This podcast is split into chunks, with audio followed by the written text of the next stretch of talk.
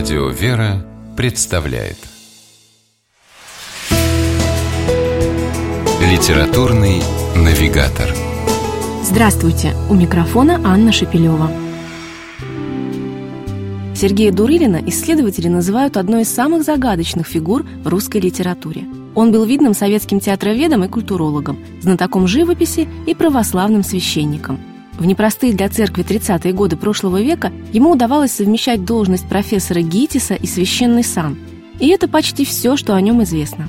Поэтому многолетнюю сосредоточенность литературоведов именно на биографии автора вполне можно понять. И все же, сами того не желая, исследователи весьма надолго отодвинули на задний план тот факт, что Сергей Дурылин был еще и прекрасным писателем.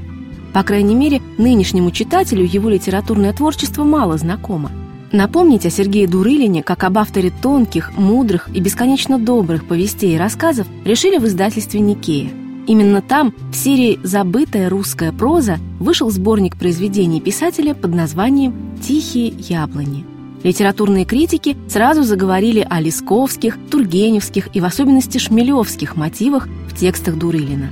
Столь лестные сравнения, безусловно, интригуют, но все же не должны ввести внимательного читателя в заблуждение – уже с первых страниц книги понятно, что перед нами абсолютно самобытный автор, обладающий поразительной способностью быть в своих произведениях очень разным. То весело шутить, то погружаться в светлую грусть.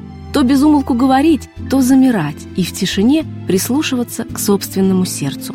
Именно так написано, пожалуй, одно из наиболее известных произведений Сергея Дурылина – повесть «Сударь-кот», которая вошла в сборник «Тихие яблони». В ней есть над чем улыбнуться и над чем крепко призадуматься. Любовь купеческой дочки Ариши и молодого приказчика Петра из обыкновенного земного чувства вдруг перерастает в любовь евангельскую, ту, которая, как писал апостол Павел, не ищет своего и никогда не перестает. И даже самый обыкновенный рыжий кот Васька это понимает и чувствует. Автору удалось сохранить и передать читателям через свои произведения чистую, искреннюю, какую-то почти детскую радость жизни – ее испытывают герои рассказа «Сладость ангелов» – архиерей и архимандрит, которых одна единственная строчка из молитвы Пресвятой Богородицы заставила глубже заглянуть в свои сердца и пробудила самые светлые воспоминания. Именно такие воспоминания будет проза Сергея Дурылина и в сердцах читателей.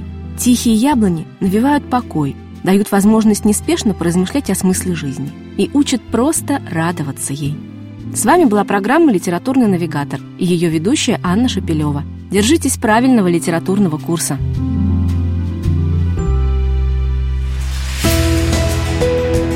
Литературный навигатор.